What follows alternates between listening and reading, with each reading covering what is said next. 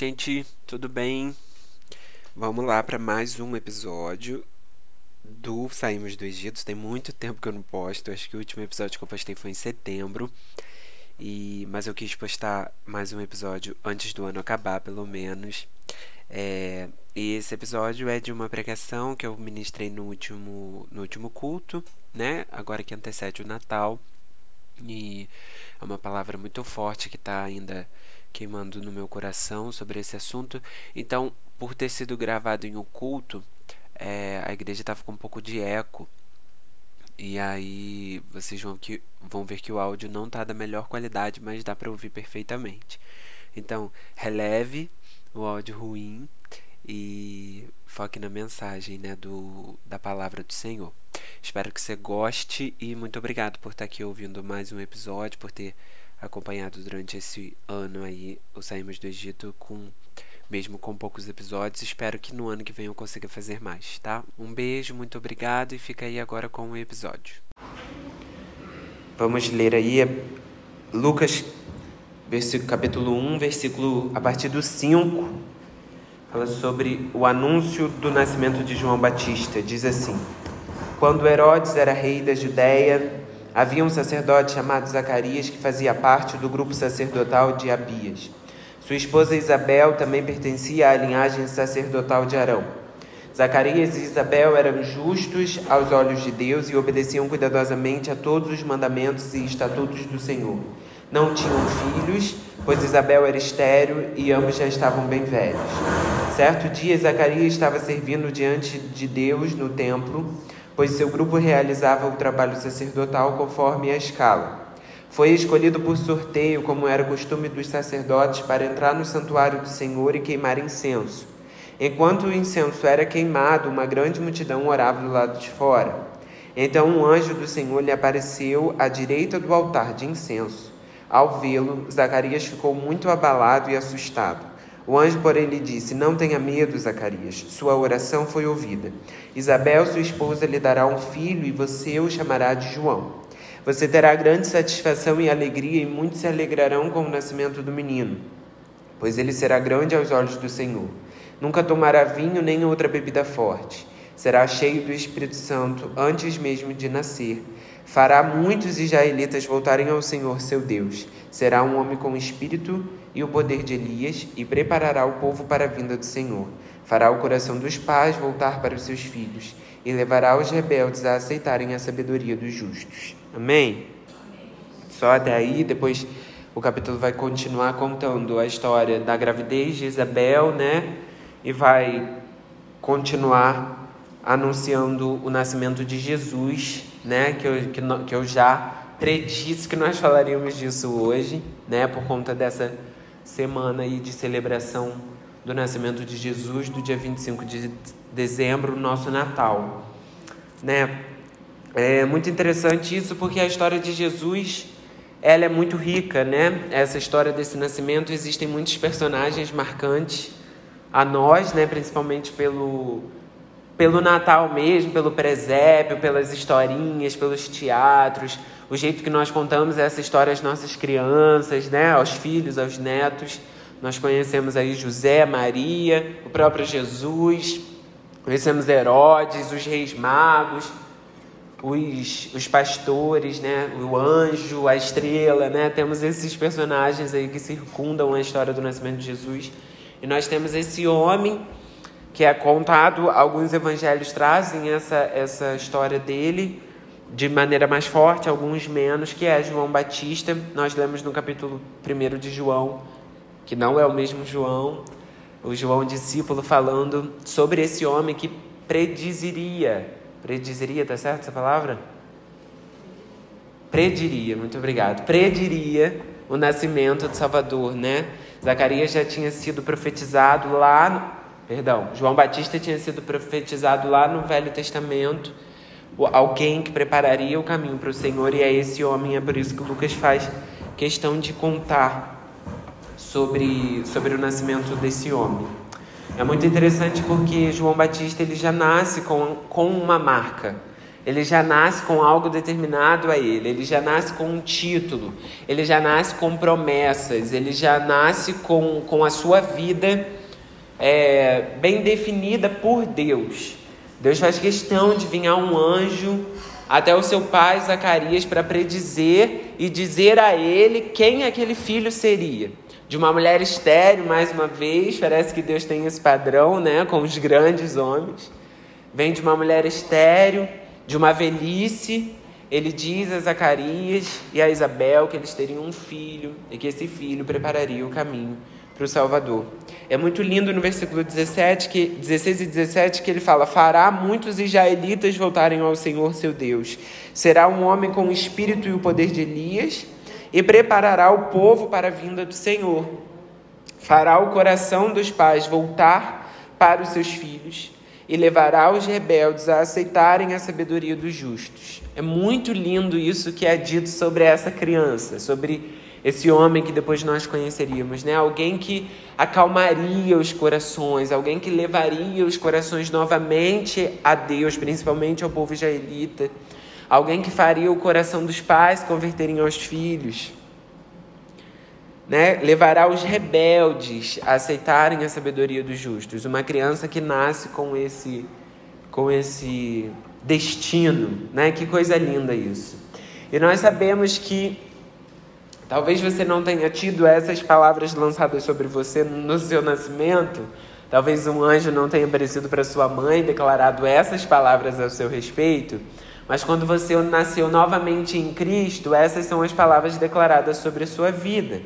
É para isso que você foi chamado e é para isso que você é convidado. Alguém que converterá os corações a Deus novamente. Nós, como os filhos nascidos de Deus, nascidos de Deus através do menino Jesus, do Deus Jesus, nós somos chamados e convidados a reunir novamente os homens a Deus. Né? Nós somos chamados, o nosso propósito, como filhos de Deus, nascidos de Deus, é reconciliar toda a criação que foi perdida lá no Éden, trazer essa criação novamente a Deus.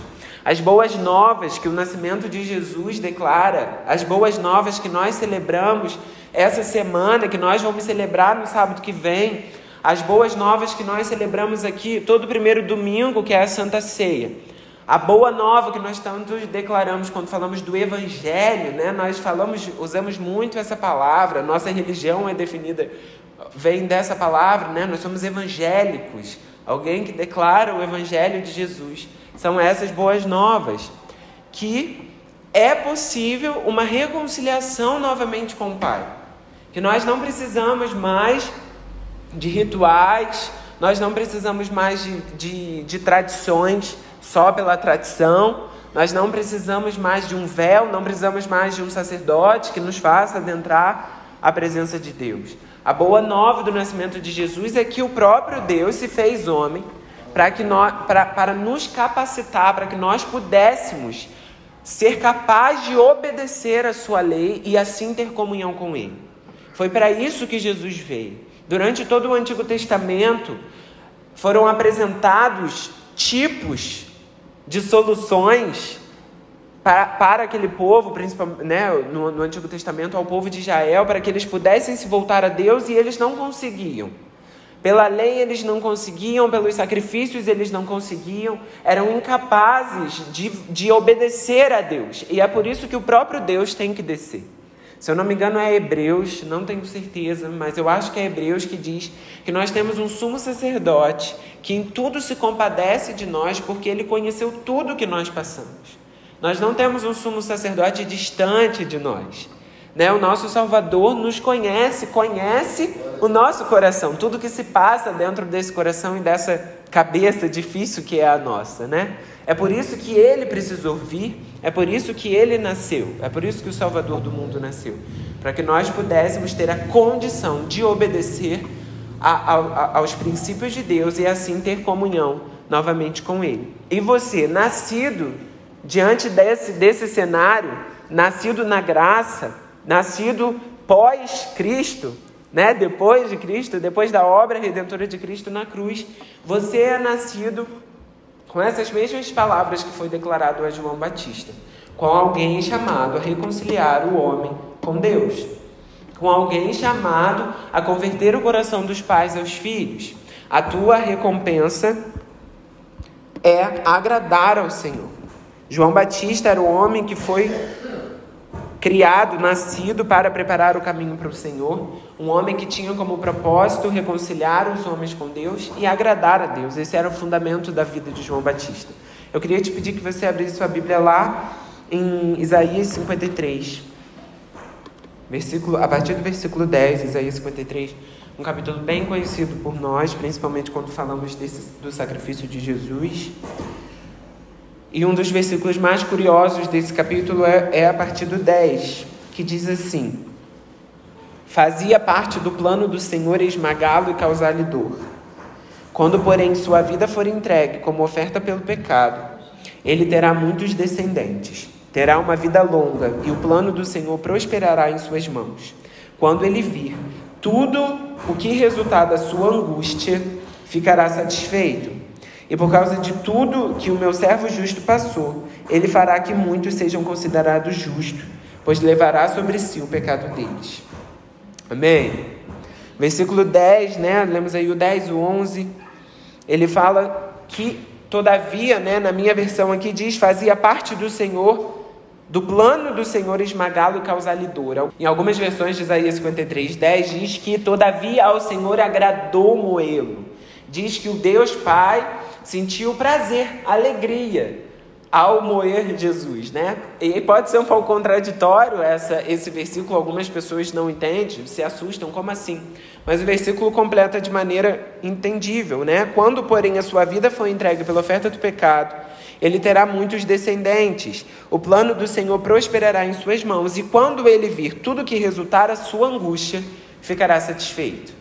O próprio Jesus, né? Quando Jesus vir o resultado do seu penoso trabalho, do seu sacrifício, ele ficará satisfeito. Algumas versões traz, ele se alegrará, né? Quando ele vir o fruto do seu penoso trabalho. Por isso, queridos, o que é que nós precisamos entender? Que o propósito da nossa vida é agradar a Deus. A recompensa para a nossa vida nós achamos que tem muito a ver conosco, né? Nós pregamos muito. Se esforce no Senhor, se esforce na sua vida diária ao Senhor. Se esforce para alcançar uma coroa, se esforce para ser recompensado. E é óbvio, isso não é errado. A Bíblia nos ensina, nos fala sobre isso, sobre as nossas recompensas, sobre os nossos galardões. Né? A Bíblia fala que um dia seremos recompensados se formos fiel ao Senhor na terra. É óbvio, eu não estou negando isso, porque isso é Bíblia. Mas eu queria te trazer uma nova perspectiva desse fim da tua vida. O final da tua vida é viver para recompensar o sacrifício de Jesus. O nosso Jesus, ele receberá um dia, ou naquele dia, como a própria palavra declara, o grande dia do Senhor, ele receberá a recompensa pelo seu penoso trabalho. E a recompensa do penoso, da angústia do trabalho de Jesus é ver você glorificando a Ele. É para isso que você existe, é para isso que você nasceu e é assim que você termina a sua vida.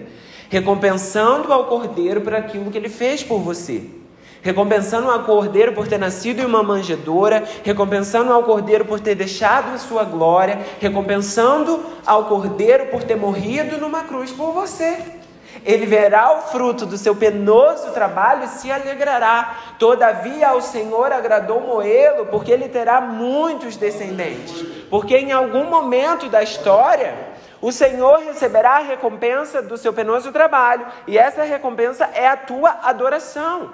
É o momento em que nós nos converteremos por completo, e a única coisa que faremos é glorificar a Deus e entregar a recompensa do seu penoso trabalho. Glória, santo, santo, santo seja dado ao Senhor dos exércitos. Esse é o fruto do penoso trabalho do Senhor. Essa é a recompensa do penoso trabalho do Senhor. É para isso que nós existimos, amém? Nós vivemos a nossa vida aqui na, nessa terra muito preocupado com as coisas que nos agradam e muitas das vezes a nossa oração ao Senhor é por coisas que nos agradam, coisas que nos recompensem. Né? É muito comum nós fazermos esse tipo de oração e ouvirmos dos nossos irmãos até esse tipo de, de, de reclamação. Né? Nossa, mas eu sou tão fiel ao Senhor, nossa, mas eu, eu não falto um culto, nossa, mas eu tento agradar ao Senhor de todas as maneiras e eu não recebo a recompensa, ou eu não sou agradado pelo Senhor, né? Mas a, a, o motivo, irmãos, a existência é agradar ao Senhor. Nós vivemos para a glória de Deus. Efésios diz isso. Somos criados para a glória de Deus. E quando nós entendemos isso por completo, realmente, quando a nossa alma entender isso, é que nós vamos viver em paz, porque nós vamos entender que nada nesse mundo merece a nossa atenção a esse ponto, ao ponto de tirar a nossa paz, porque a nossa paz está em Cristo. Quando nós entendemos o que é realmente viver com Cristo, quando nós entendemos o que é realmente morrer com Cristo, nós vamos parar de, de viver essa vida nessa angústia e nessa ânsia por uma recompensa terrena. Porque entenderemos que a glória da nossa vida é glorificar ao Pai. E que se o Senhor está sendo glorificado na minha angústia, glória a Deus. Uma irmã pediu para que eu, que eu mandasse uma mensagem para um grupo de irmãs que estavam participando de, de um momento de oração. E quando, né, pedindo ao Senhor que me desse uma palavra, a única palavra que o Senhor me deu foi: diga a elas que, mesmo que elas não alcancem o propósito que elas estão orando, esse propósito já fez bem porque elas estavam na minha presença. É tempo de nós entendermos que, se nós estamos na presença do Senhor, nós já fomos abençoados.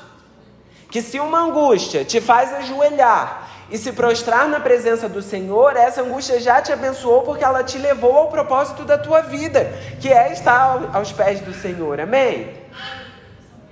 É muito difícil ter essa consciência.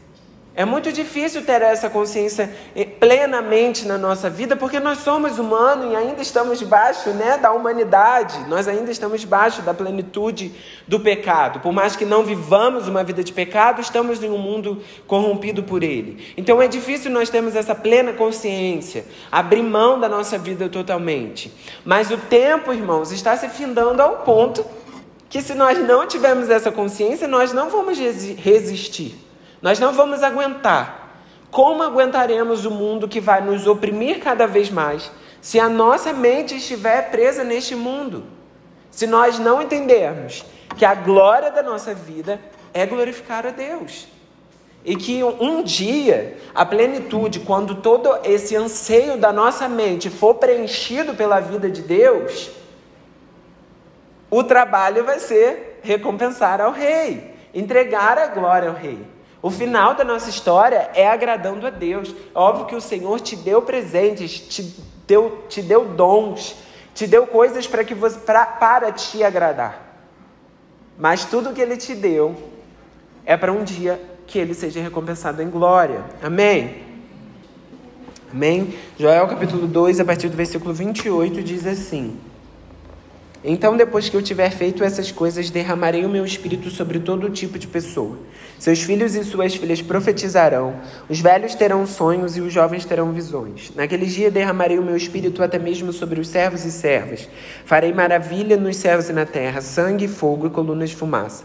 O sol se escurecerá, a lua se tornará vermelha como sangue, antes que chegue o grande e terrível dia do Senhor.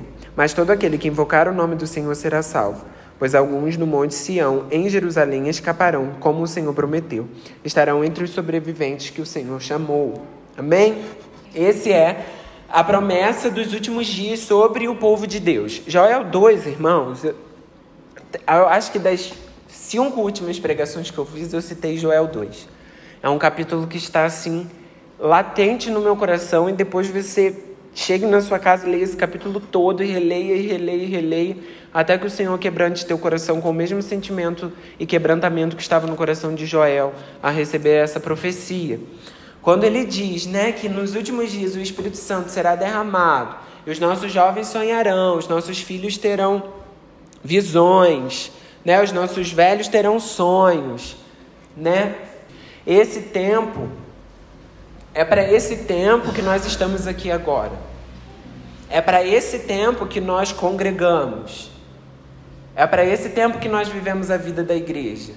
Para o tempo em que o Espírito será derramado em plenitude e que aí nós seremos chamados a pregar a todas as nações de maneira extraordinária, ao mesmo chamado de João Batista, converter aos homens de maneira integral e no último tempo para o reinado do Senhor Jesus, aonde o fundamento da nossa vida será agradá-lo ao Senhor com o nosso coração, com a nossa adoração, com tudo que nós temos. É para isso que nós estamos aqui, irmãos, e nós precisamos ter essa consciência. Nós precisamos ter a consciência que Deus procura mais do que nunca filhos que vivam para o agradar. E não pessoas que estão incessantemente procurando o agrado para si próprio, procurando é, cultos que, que correspondam à sua vontade, liturgia que corresponde à sua vontade, bens materiais, amores, prazeres. Não é para isso que nós estamos aqui. Nós estamos aqui para nos aperfeiçoar ao ponto de viver a vida para agradar ao Senhor, ao ponto de ter a orientação para o Senhor em tudo que faremos, em tudo que fizemos. Que o nosso culto pare de ser direcionado pela nossa vontade, seja direcionado pela presença do Espírito Santo. Ao ponto de que a gente chegue aqui mesmo sem saber o que vai acontecer que horas que vai acabar, porque a presença do Senhor é que controla e que domina. Nós precisamos chegar a esse nível. Porque é esse nível que os últimos dias precisam exigem, pedem. Nós falamos isso com muita ênfase nesses dias, que estamos vivendo nos últimos dias, que a volta de Jesus está próxima, mas a postura da igreja para esse tempo não condiz com esse pensamento. Nós não somos a igreja que vive para agradar ao Senhor e única e exclusivamente para agradar ao Senhor. Mas esse é o final da nossa história agradar, corresponder a Jesus por tudo que ele fez. Nós somos a recompensa do penoso trabalho de Jesus. Amém? E eu não quero que você saia daqui com nenhum peso religioso por conta dessa palavra. Eu quero que você saia daqui analisando o seu coração e entregando ele a Deus. Porque por conta própria, irmão, nós não conseguimos mesmo. Sozinhos nós não conseguimos. Humanamente falando, Bruno pelo Bruno, não consigo viver a minha vida para agradar ao Senhor. Por isso que eu preciso me entregar ao Espírito Santo de Deus, porque Ele é o único que me capacita a viver para a glória de Deus. Amém? Nós fomos criados para isso. Agradar ao Senhor. Agradar ao Senhor. E se nós celebramos a vida, o nascimento de Jesus durante essa semana, a obra dele, o que é a vida desse homem, de Deus, significa para nós, nós precisamos ter essa consciência. Do final da nossa história, é entregando a recompensa por esse nascimento, por essa entrega absurda que é a entrega de Deus, surpreendente, é, sobrenatural, maravilhosa, que nos constrange todos os dias. Nós celebramos o nascimento de Jesus e o maior presente que nós temos a entregar é a nossa vida agradável, como oferta santa e agradável ao Senhor. Amém? Se coloque de pé, nós vamos fazer uma oração e depois nós vamos estar louvando. Amém?